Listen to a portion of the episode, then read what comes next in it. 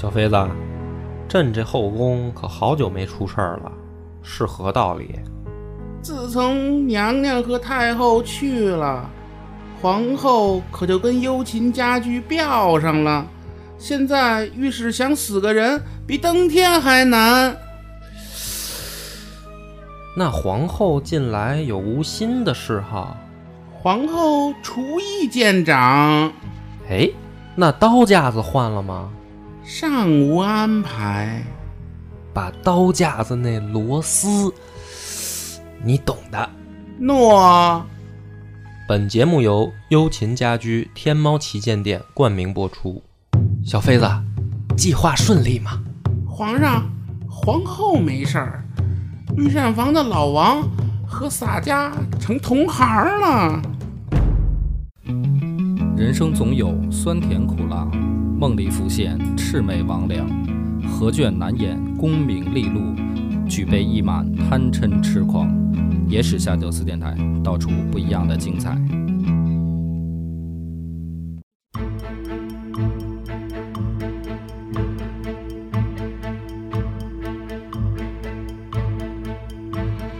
大家好，欢迎收听《野史下酒》，我是主播恶霸波。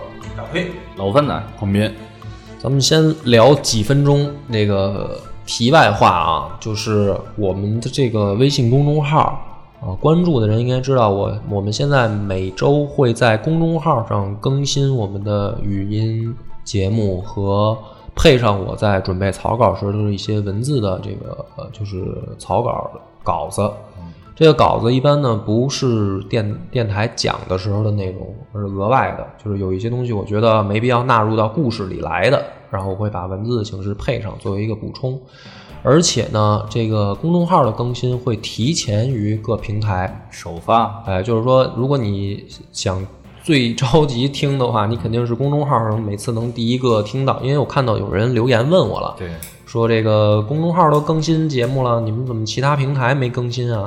啊，肯定会更，但是呢，也不排除，因为我现在用一些有有的平台啊，用的是越来越不顺手，就是这些平台的后，比如说啊，不点名，不点名，不点名啊，不点名，都 还还得接着用的，大部分的，但是确实用的不顺手，因为有的时候一些关键字啊，或者什么这个敏感字，其实我都觉得没什么敏感字，这个，然后他老得审核。我靠，你这还之前碰见过，说你们这版权是不是你们自己的呀？呃，然后就给你代审核了。就反正这个肯定是公众号是我们自己运营，也没有那么多麻烦事儿。总体来说，就是大家如果在别的平台听呢，也希望把这个公众号都关注上。嗯，对对对，这里边的内容呢也会多样化一些。对，而且呢，这个跟大家实实在来说，因为听电台的人如果能听到这儿的话，一般也都是老听众了。就是说，我们做这个内容产出啊，之前呃所谓的兴趣嘛，兴趣使然。但是呢，这个在各平台的，不管是数据再怎么好或者怎么样，其实不是我们自己的。呃，这个公众号不一样。我们为什么一直说，虽然可能没做好，但是一直想坚持在做这个公众号，就是说这个数据才是我们自己的，才是野史下酒这个电台能够体现出来的。大家也多支持支持我。对对对，所以就是说，呃，我也不知道我我们的兴趣能够保持多多长时间啊，也可能说十年二十年，我们这兴趣依然没散。但是说，如果一直是给各平台去垒数据的话，那我们自己说白了就对，就是这么个意思。所以大家支持一把。所以你看，像很多平台现在都开启了这个打赏功能。我们之前也跟梁博聊过，我们就不开这打赏功能，对，也没有意义。我觉得也是，我呃，包括这两天留言，我还看到，好像好像有人问说，哎，你们这节目怎么没有打赏？就是之前有一些打赏开通的，我我可能关不了了，但是大部分呢，我是能不开就不开，因为确实没用，没必要。呃，你这个打赏，我们还得给平台再分点儿，就就就完全没必要，说白也没多少钱。所以呢，呃，听我们节目呢，反而说我我建议大家不用打赏啊，没关系。然后还有一个问题，也是看到留言问的比较多的，就是说我们的这个更新的频率次数，呃，这个给大家解释一下吧。就是其实我们现在，因为原来经历过一周双更的时候，大家觉得挺过瘾的啊，就是可能喜欢电台的人觉得挺过瘾。其实我们现在是一周录三期的节目，呃，因为有一期《镜花缘》是定制的，必须要必须要必须要录的。然后还有一期呢，这个邪教史原来上过架，大家可能听到过。后来呃撤下来是因为这个合作方呢，他们还没他们还没在自己的网站上上，所以我们要他要求我们同步啊，所以斜角先撤下来。但是实际上我们还在录，然后也在给人家交东西，所以其实我们现在一周的工作量是三期。只不过大家如果没听《镜花缘》那个的话，就只能听到一期，会觉得反而少了。呃，但是过了这段吧，过了这段以后，呃，我在想看看更新频率就不要调整。就现在是吧，没法再多了，因为一周四期，我们工作量肯定是忙不过来的。啊，大概就是这么多题外话吧。啊，希望大家支持。言归正传，咱们继续讲这个刘裕的故事。上一期呢，金戈铁马已经讲到，就是说东晋。出兵去打这个南燕，然后把南燕给围了。在义熙五年，也就是公元四百六十九年，这时候呢，刘裕是四十六岁。朝廷下诏加刘裕为北清冀二州刺史，然后呢，继续攻打南燕。其实南燕现在就已经成为了地图上的一个钉子户，对吧？就在广固这块儿。公众号里讲过，就是呃。作为补充资料，其实南燕的现在的老大慕容超啊，他这一辈子还是挺精彩的。什么呢？从乞丐，然后混成皇帝，啊，也挺传奇的。呃，但是呢，所谓的这个南燕，它的地区呢是在如今就是现在的山东地区。这个山东地区呢，本身啊，在当时那个时代已经成为四战之地了。哎，南边有这个东晋，东晋现在经过刘裕的这个洗礼，洗礼已经是气象一新了。怎么叫气象一新呢？因为从这个五胡时代以来，呃，汉族人南迁，以世家大族为首，他们的第一要务呢，是在南方建立自己稳定的经济基础，或者说叫生存。生存阶段，对这个经济基础的根本是什么呢？在南方开辟自己新的这个庄园或者农场，他要能够起码让自己的这个等于经济上先站住脚，并且稳固他的这个执政的合法性。对，然后为什么他开垦这个经济基础？他需要什么呢？需要的就是人力，对吧？你开垦这个庄园。或者说你种地你需要人力，那么原本北方流落到南方的很多汉族人呢，作为这些世家大族私人的雇农去开垦，那这样的的话导致什么呢？导致说大量的人力流入到世家大族以后，不归朝廷控制，不归朝廷控制的情况下呢，兵源就是当兵的怎么补充？在五胡乱华的时代的这个东晋，也就是说所谓的南方啊，兵源采取一开始啊，采取两种，一种叫什么呢？叫强征，就是说政府下命令，就跟抓壮丁一样，说白了，服兵役必须要打仗啊。呃，很多呢，而且你抓不到世家大族的头上，呃，世家大族都会自己保护自己的这个下面的这个人力，不让这个朝廷去征用嘛。所以到最后东晋。就恨不得就只能从扬州去抓壮丁了，所以为什么说控制了扬州就控制了东晋？因为荆州它动不了，而且先后几次还叛乱，从王敦到这个桓玄都是控制荆州，所以朝廷控制不了。第二种叫什么呢？叫征发，就是什么呢？把犯罪的人拉过来，罪犯你们上战场。那么这个罪犯上战场以后呢？导致是什么呢？就是慢慢啊，这个抓壮丁跟罪犯形成了兵户，就是说你你爹，比如说是罪犯当兵的，你儿子也是罪犯，也得当兵。然后这个抓来的壮丁也是，你家上战场，你就一直得，你儿子也出生了，也得上战场。那么兵户的这个所谓的人员素质，实际上你通过这两个，你就可以明白：一第一个是不想打仗的人，第二个是不得不打仗的人。兵员素质就低下，所以在南朝几次北伐的时候，不管是像祖逖也好，还是桓温也好，他带的其实不是政府的正规正规拣选出来的部队。那么也就是说，政府真正作战力低下，兵源不足，而且质量下质量下降很严重。世家大族控制自最后自己建立自己的私兵，就是私人武装。那么直到什么呢？直到北府兵的出现，就是谢玄的出现。为什么气象一新呢？他是募兵，他不是征兵。募是什么呢？就相当于合作雇佣关系，我给你开工资。你可以选择，哎，征兵是什么？征兵是你必须要来干这个事儿。募兵是什么？你可以你可以选择。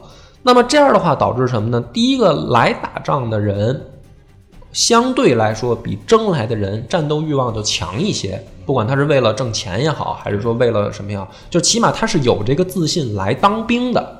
比如说像京口、广陵这些人，从北方一路跑过来的人，他们有一些人身上经历过战乱，可能熟悉了动乱，身上从也有一些武艺吧，或者说身体素质强一些。又不愿意去务农的，他来当兵，然后北府兵的产生导致了南朝的这个军政制度实际上是走向了一个新的局面，那才出现了刘裕这样的人，因为刘裕就是北府兵出身。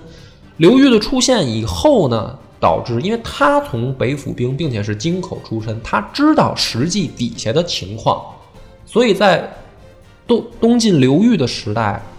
他知道征兵跟兵户是靠不住的，就是你再怎么去在这方面用用心，想提高兵员素质也好，或者说提高这个兵队军队数量也好，是没用的。他从底下下来，我觉得这里还有一点就是北府军的士兵他有归属感，呃，也可以这么说，呃，因为跟长官嘛。说白了，他这个是有相对来说比那些罪犯和这个强征来的人，他是有一些归属感，就是跟着大哥有肉吃嘛。打下来的是他的啊，有一份。对，所以呢，这个在这个时代的时候，刘裕的这个为什么他他他这个北伐的战斗力强啊？其实就是从根源上来说，强在此处。那么这会儿呢，把这个广固围住以后，因为这是他第一次对外作战嘛。发生了一件有意思的事儿，就是这个第一次他们去这么打的时候呢，这个也是按照老办法，就之前怎么打还是怎么打。城上的人就说了，说你们啊没有张刚这个人帮助，你们没戏。张刚是什么人呢？是这个南燕的尚书，尚书郎。那为什么说城上的人说你们逮不着张刚就没戏呢？因为这个张刚可以算是那个时代的一个科学家，他的专业领域是什么呢？研究兵器，就是研究这个工程器具的啊，他是搞这一块的。所以呢，这个如果要是按照我的猜想不错的话，这个说明什么呢？说明东晋的工程器具不行。就是在这些南燕人的眼里看来，你们这工程器具没我们张刚造的好，你们攻不下这城，因为之前是野战嘛，相当于。那么这会儿的张刚在哪儿呢？被慕容超派出去求援了，找的是谁呢？找的是后秦。哎，这个有一个留言问我说：“不是那个秦国都灭了吗？是吧？这个苻坚不是都挂了吗？怎么还有秦国人？”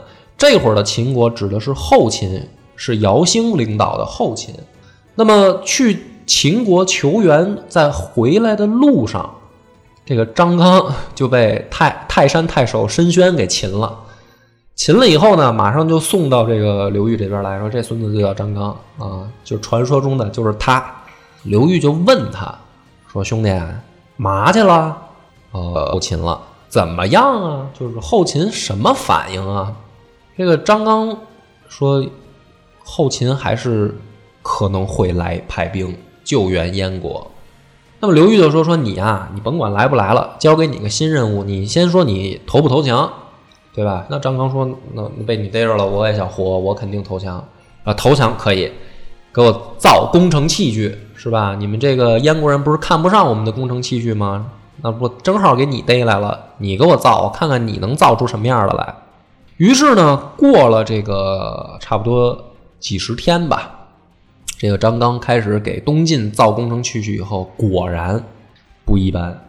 这个家伙呢，造出来的东西啊，虽然我没见过实物啊，也没有说图样，但是按照史料的记载，说的是飞楼木幔，哎，就是而且导致的效果说城上的火石，就是火火就是这个水火的火，石就石头是火石无效。什么意思呢？就是说他的这个工程器具造出来以后，那城上的人基本上他们的攻击方式就无效了。那你就想想这东西大概是什么样？第一个肯定它得高，对吧？它不可能比城墙矮。它要矮的话，那你这箭一样能射到。但是如果它比城墙高，那就火可能就无效了嘛。而且它是这个攻守同效啊，嗯，它既能能防火石，它造高也是为了攻上去。那么石无效是什么呢？我想应该就是坚固，对吧？因为你大石头砸，如果说不够坚固，那肯定是没用的。那么既高又坚固的工程器具器械啊，在我想象，我想象就是那种工程的楼车了，应该能达到这个效果。其他的东西估计是没戏。也就是说，这个时候张刚来了以后，真的是给刘裕造出了一个怎么说呢？叫战场上的庞然大物来。在这样的情况下呢，这个慕容超一看，首先派出去求援的人被逮了，他不知道消息，说是送没送到后勤，对吧？可能还没见着后勤就被逮了呀，这个念想就断了。第二个呢，发现对方的工程器具升级了，对他来说这是威胁，所以慕容超在这个情况下呢，提出割大县为界，请求称藩。献马牵皮，就是我我怂了，我服了啊！我以后当你小弟行不行？我当你一藩国可不可以？刘裕说不行，然后用四个字给了他答案，叫“为之转急”，就是不但不同意，加紧攻城。老百姓也也有也有也有动作，老百姓叫这个富粮智者日以千数，就是老百姓也看出来了这个。东晋肯定是能赢，于是提供军粮，因为他们是远途作战嘛，他们是老百姓也挺齐枪头啊。哎，老百姓也给他们送粮食。但是有一问题，你说慕容为什么派这么一个技术型的人才去送信儿呢？嗯，这就不知道了。你这个问题问的就我也我也答不出来了。也许不止派他一个吧，可能也许也派了别人吧。他就就是他把自己的这个。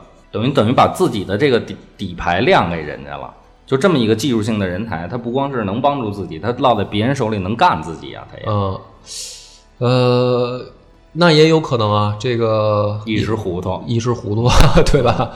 这个解释不清楚，因为史料上对对于这段为什么派他去是没有没有明确明确说的。后面呢发生了一件事儿，也是一个我觉得挺有意思的啊，后秦派使者来了。然后呢，这个使者告诉刘裕说：“我们这个姚兴说这么说的，慕容见与邻好，又以穷告急，今当前铁骑十万进据洛阳，晋军若不退，便当前铁骑长驱而进。”他应了，这个非常硬。这个话说的什么？就是再简单来说，就是说我们大哥说了。现在呢，已经有十万的骑兵开赴洛阳，哎，全就是全国已经进进入战备状态了，兵临城下。如果你们晋军不退，就是你们还要去灭燕的话，燕国跟我们关系很好。如果你们不退，我们十万铁骑就要来出动了。这个时候呢，刘裕回答使者是这么说的。说你回去告诉姚兴，一个字不许落啊！告诉姚兴，说我本来打算灭燕之后西甲三年，就是我灭了燕国以后，我三年我不动手，三年之后我要平关洛，就是我休息三年以后，下一个目标就是你秦国。说如果你们今天要来自己送，赶紧来，我就不用等三年了。听明白了吗？说听明白了就滚回去告诉姚兴。这使者就就走了。走了以后呢，这个刘牧之就是咱们之前也介绍过，这个刘裕的得力助手，马上就冲到刘裕的帐内，就问他说：“听说秦国的使者来了，怎么说的？你怎么说的？”刘裕就把刚才这个说的话一五一十就告诉刘牧之了。刘牧之说：“说你怎么能这么说呢？这个特别有意思啊。他说，平常啊，不论大事儿小事儿，你都来问问我，为什么这次你连问都不问我，直接就回答他，直接就回答这个秦国的使者，说你知不知道这个后果很严重啊？说照你这么说的话，如果真的激怒了秦国。”他们派兵来救燕，我们现在一时还没有攻下燕国，到时候两国夹击我们，我们怎么办？就非常着急的来问刘裕：“你怎么这次这么不理智？”这个时候呢，刘裕哈哈一笑，跟刘牧之是这么说的：“说我告诉你啊，如果他真的敢来，在兵法上来说，兵贵神速。”兵贵神速，他要是来救，他必然怕我知道，因为要打一个出其不意嘛，对吧？他告诉我，我不就做好准备了吗？所以他说，如果他真的想来，他一定不会告诉我，并且要封锁消息，怕我知道。如今呢，他派个使者大摇大摆地跑过来，告诉我他们要来救燕国，那实际上是什么？实际上他肯定是虚张声势。真实的情况是，一定是不敢来，他来吓唬我，所以我这么回答他，没事儿，他必然不会来。那么这件事到这儿呢，这个秦国来没来还不知道啊。但是我为什么觉得这段话特别有意思呢？第一个啊，刘牧之的这段话说，平常不论大事儿小事儿，你都来问我，为什么这次不问？这句话如果记载在正史里面，我觉得它是真的。那么就有一个问题了，就是刘裕之前打的那些神仙仗，是吧？就是从刘牧之加入以后的这些，因为你发现刘牧之加入以后，这个刘裕的指挥能力得到了明显提高。他原来的作战方式是什么？身先士卒，大刀上阵乱砍，自己跟战神一样，对吧？后来呢，开始有兵法了，开始耍心思了。那么。这一句话点出来什么呢？就是如果刘牧之这一句话是真的，那么之前刘裕那些仗是他自己想的，还是说刘牧之给他出的主意？这是第一点。第二点是，既然记载在这儿，它其实最后的效果是什么呢？效果其实是因为最后这两段话听完了以后，一般正常感觉肯定是刘裕比刘牧之还还懂兵法，还聪明。对吧？因为刘牧之说：“你怎么能这么说呢？”刘裕说：“没问题，我就这么说了，肯定没问题，因为我了解到敌人怎么想。那你大家肯定会觉得刘裕是更懂兵法、更聪明的那个人嘛。所以在这一段记录当中呢，也许是一个失误，就是什么呢？想本身抬高刘裕，却把刘牧之真实的话记录下来了。那么在史学界或者说感兴趣这段历史的人，后面会产生过两个分歧。什么分歧呢？其实答案就在这儿，大家自己去抿。我不，我也没办法给出定论啊。因为最后北府兵的覆灭的时间点就是刘牧之去世。那有一派的人认为，实际上刘裕在刘牧之加入以后打的这些神仙仗啊，都是刘牧之给他出的主意。所以刘牧之一死，北府兵就完蛋了。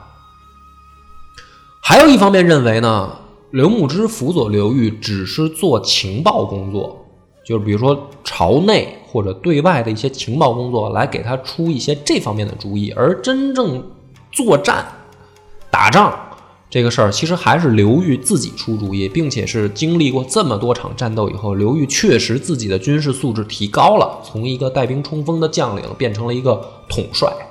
这是两方面的人对不同的看法。但是其实答案就在这儿，答案就是这一句话，就是原文是说：“牧之忧公忧忧公曰：‘常日事无大小，必赐予谋之，此宜善降之。云何足而便达？公所答轻言，未能威敌，正足怒彼耳。若焉未可拔，枪就掩至，不审何以待之？’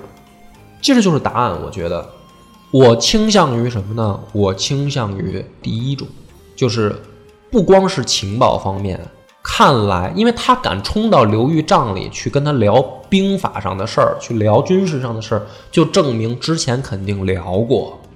就像刘牧之说的，你肯定你之前什么事儿都问我，这个什么事儿指的包括军事，不然他不会这次这么冲动。如果他之前大哥一直跟他聊的是情报方面的事儿，他不敢突然冲进来跟大哥说这样的话。所以我倾向的答案应该是第一种，这也间接的说明了北府兵日后的覆灭的其中一个原因。当然，这个咱们放到后面再讲，因为那是伐秦的时候才发生的事儿。那么回到正题。秦国来没来呢？没来，刘裕说准了，真没敢来。呃，这个时候的秦国在姚兴的领导下，我觉得，因为这个是我我想将来放在北史里面讲，不放在南南方这边讲，就这边以刘裕的视角为主啊。但是姚兴的种种的迹象表明，他。其实，在某种意义上来说，在对外作战这一块啊，一直在走下坡路。就是从后秦刚刚建立起来的时候，还敢打一些硬仗；姚兴刚刚这个继位的时候，也敢也敢做一些就是强硬的判断。但是从这个时候开始，一直到往后，就秦国一直就在走下坡路，尤其是军事上。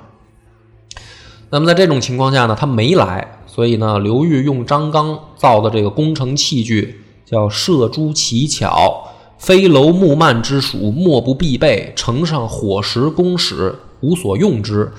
在义熙六年，也就是过了一年嘛，公元四百一十年的时候，刘裕四十七岁，二月丁亥，屠广固，屠城了。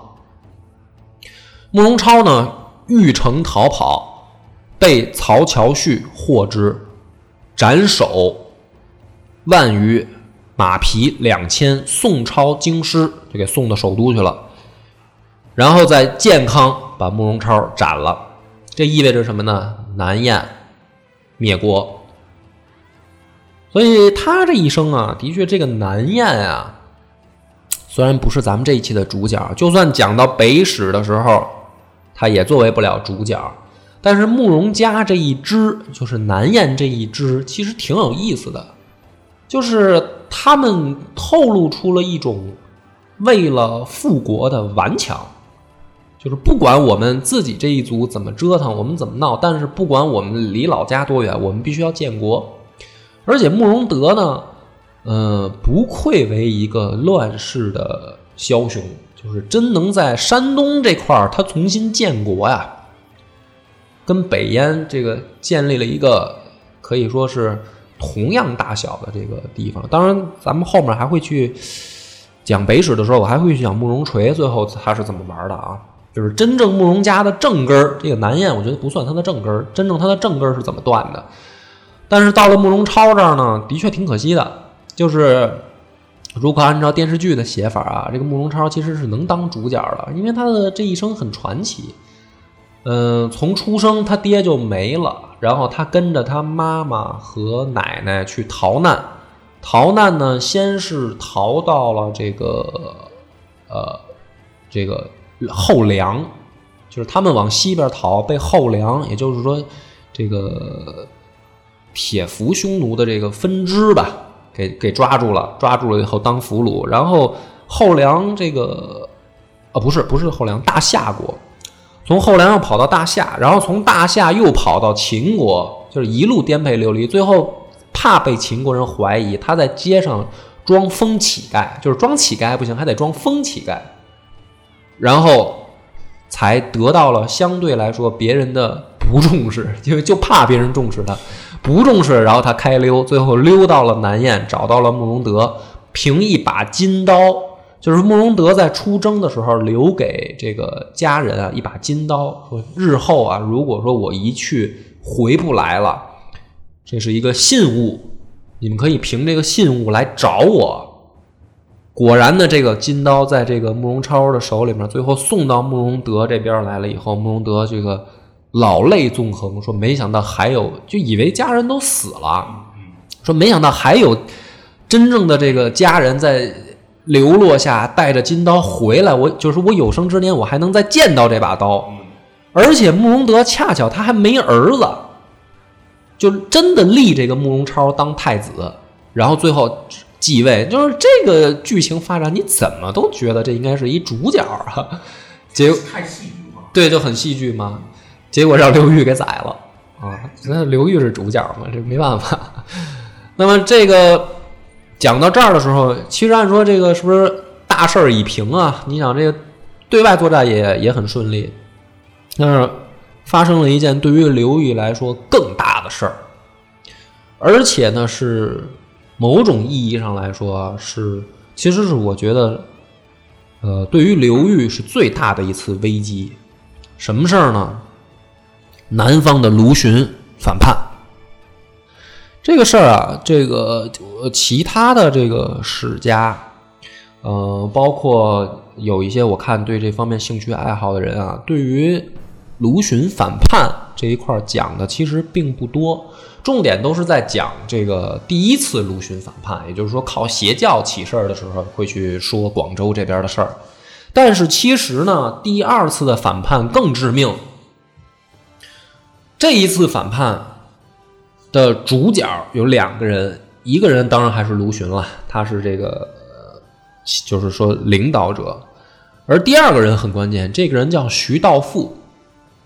这个徐道富有一天呢，去找卢循，说：“现在是动手的好机会。为什么呢？刘裕北伐燕国，长途跋涉。”那么我猜他一定短时间之内拿不下燕国，就是说他成功不成功都且且两说呢。就算他成功了，时间肯定也会拖得很长。那么这个时候呢，他的这个内部空虚。我们北边如果说我们这次造反，我们面临的敌人是谁呢？有两个，一个是何无忌，一个是刘毅，这两个人。这两个人在北府的威望有没有呢？有，但是绝对远远落后于刘裕。所以，如果我们能抓住这个机会，趁他大军远征，我们快速的占领首都，控制住这些远征军的家属，一战而定。这个是一个机会。所以，大哥。今日之机，万不可失。他说：“即刻都邑，清其根本。刘公虽还，无能为也。就是只要我们拿下了首都，就算刘裕远征结束了，他胜利了，带兵再回来，他拿咱们也没办法了。”卢循呢，这个时候做出了一个正确的决定，就是动手。之前这个为什么没讲卢循啊？卢循被封了一个广州刺史以后就消停了，就是说白了，朝廷就招安了。嗯，啊，招安以后你就在当地当个地方官啊，咱们谁也别招谁。所以这个时候呢，徐道富在劝卢循的时候说：“如果你这个时候不动手，刘裕一旦北伐成功，我估计他接下来就要收拾你。”于是，在当月。卢循率领叛军攻打南康、庐陵、豫章这几个郡。这个几个郡啊，非常争气。史书上是这么说他们的啊：说诸郡守皆委任奔走，就是都跑了，所以很顺利的叛军就拿下了这几个郡。这个时候，消息才传出来。就这几个地方都丢了以后，消息才传出来，开始往北方传，传往刘裕那儿。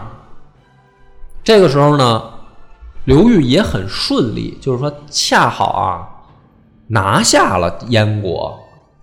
就是按照正常来说，他还可能真的拿不下来。如果没逮着张刚，如果秦国真的派兵救援，他可能确实是拿不下来的。但是幸运就在于他刚好拿下来，但是时间已经晚了。就是对方南方已经动手了，所以刘裕马上啊，就原本他的打算是什么呢？原本他打算镇下邳，然后清荡河洛，就是我刚刚拿下对方的地盘，我要驻军在这儿，就像美国刚打败日本一样，他要在那儿驻军，然后再管理一下嘛，等他稳固了再走嘛。但是这个时候，原本的计划被破坏了，刘裕马上班师。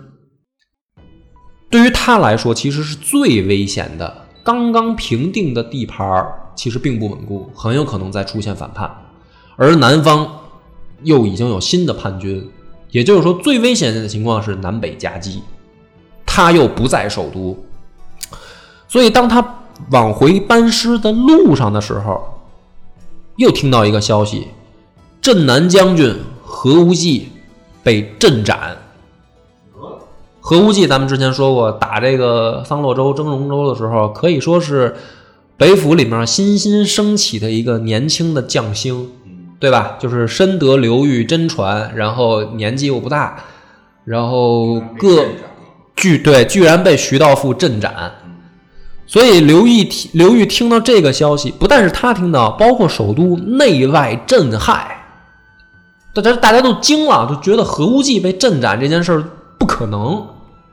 打败就打败了啊死了就不能可能死了呀。这个时候啊，刘裕听到这个消息以后，做出的决定是什么？自率精锐不归卷甲而行。就是原本是什么呢？原本是他不是平定了燕国以后，他带着大兵准备撤军，慢慢慢慢回到这个首都吗？听说何无忌被镇斩，带精锐减行往往首都赶，就他也害怕了，就证明这次卢循看来背后有高人，何无忌都搞不定，而且马上给刘毅写信，怎么写呢？说兄弟，我跟这个南方这些妖人啊交手过。他刘裕称南方这些人为妖贼，因为他们靠邪教这个叛乱起家嘛。然后四个字儿点的特别好，说小其变态，就是我知道这帮狂热的宗教分子啊，有的时候他不按常理出牌，所以什么呢？你不要着急动手，你等等我，你等我到了，咱俩一块儿动手。结果是什么呢？刘毅没听。刘毅率周师两万发自姑熟，先去应战了，没等刘刘裕。都太自负了？呃，这个时候的刘毅可以说、呃骨子里边吧，我觉得他可能跟刘裕已经不一条心了。但是刘裕还是很相对来说还是相信刘毅的伤伤心了吧？啊。那么，当这个刘裕知道刘毅不听自己的，先动手的时候，他做出了一个更加惊人的决定啊！他单船过江，径至京口。就是一听说刘毅不听自己的动手了，他连轻装简行的精兵都等不了了，他自己一个人过江就往京口赶。你就可以想象，他知道这个时候他心里面的慌张的程度了。但是结果是好的，他到了京口以后，拉住人就问说：“南方的消息怎么样？就是叛军走到哪儿了？到没到首都？”然后呢，这个当地的人告诉他说。还没到首都，这个时候已经是四月了，就是还没到首都。这个时候刘裕才放下心来，而且呢，结果是刘裕到了京口以后，叫众乃大安，就是大家就放心了，就是只要见到刘裕人回来了，就哪怕就他一个人回来，大家都放心了。所以从这个反面，你也可以体现出来，刘裕在不管是在军中还是在朝中有多高的威望，就是人兵都没带回来，他一个人回到京口，大家就放心了啊，大哥回来了，那这事儿就有谱了，对吧？所以说，我觉得这个时候非常恐怖，就是如果说他没有这么高的威望，很有可能啊，手下出个什么二五仔，直接把大哥就卖了，再把大哥一宰，人头一送。直接这个这事儿就算完了，但是刘裕可见他确实威望很高。然后呢，传来消息，什么呢？说徐道富竟向浔阳，在这个地方，这个荆州南部的长沙，遭遇到这个政府军，谁呢？刘道规。刘道规先带部队到了以后，结果是魏巡所败。又败给叛军了，然后叛军这边也接到消息说，听说北府兵的二当家刘毅带着两万人啊，这个叫兵众慎重，然后来平叛了。卢循这个人啊，某种意义上来说做不了大哥。刘询一听说刘毅带两万人来了以后，第一个反应是撤，他害怕，他跟北府兵交过手，他害怕。徐道富这时候又站出来跟他说：“说别撤。”这时候应该怎么办？说成败系于此，我们应该并力摧之。若此节啊，天下无复事矣。就是说，只要我们在这块打败了刘毅，刘毅的部队是北府兵在在这个首都镇守的最后的这个有限的实力。如果刘毅带领他有限的部队回防首都，我们可能难了。他敢出来跟我们打野战，只要把他干掉，那么在去首都的路上就一马平川了，再也没有正规可以组织起来抵抗我们的了。所以这个时候是最关键的时候，我们要并力摧之。他去劝卢循，卢循这个时候呢，第二次做出了正确的决定，打。于是呢，五月的时候，又在桑洛州两军交手，刘毅败绩。弃船不走，余众不得去者，皆为贼所擒。也就是说，南方叛军在首都之间再也没有政府的有生力量抵抗了。卢许刘毅也败了，就果然又让刘裕说中了，他也没成功。然后是怎么办呢？这个南方叛军是吧？大举进攻，击破江鱼二镇以后，战事。增加到十余万，就是这个时候，南方叛军的部队已经有十万人，而且舟车百里不绝，就是船跟战车连起来百里不绝。你想想这个声势啊！对方是什么呢？对方刘裕已经没没有看家的这个部队了，大部队还在北方没调回来，他一个人跑回来的嘛。在这样的情况下，刘裕接到了消息，孟昶。诸葛长民，诸葛先生给他写信，跟大哥这么说的：“说大哥，如今啊，最好的办法是奉天子过江。这个江指的是长江，奉天子过江。翻译过来什么意思呢？打不过了，没兵了，没法守啊！咱赶紧把天子抓起来，跑到江北，因为你部队还在江北嘛。咱再重新。”这个重整士气，要不然天子要是在这个首都被人拿下了，咱怎么办？对吧？没办法，打不过呀。这个时候呢，刘裕做出了一个判断，说不行。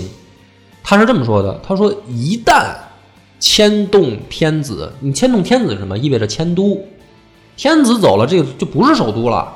一旦迁都，人心不稳，必将土崩瓦解。江北又何可治？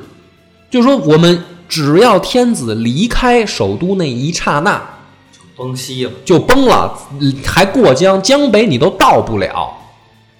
说如今之计只有什么？说士兵虽然少，但是足以一战。他这个足以一战，我不知道他哪来的自信啊。但是他说足以一战，说如果要是能守住的话，还有希望。我刘裕。愿意以死保卫社稷，横尸庙门，就是说我愿意以死来决战，死在也不能迁都。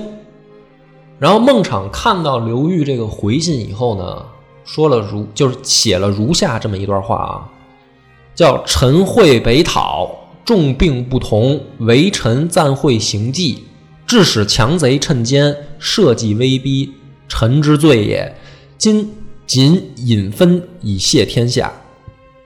这里面的“会”字就是避讳的“会”，是实际上就是刘裕，什么意思呢？说呃，我赞同刘裕北伐，我同意他的计划，但是呢，导致南方反贼反叛，社稷出现危机，这个是我作为臣子来说失职，我今天要引分以谢天下是什么呢？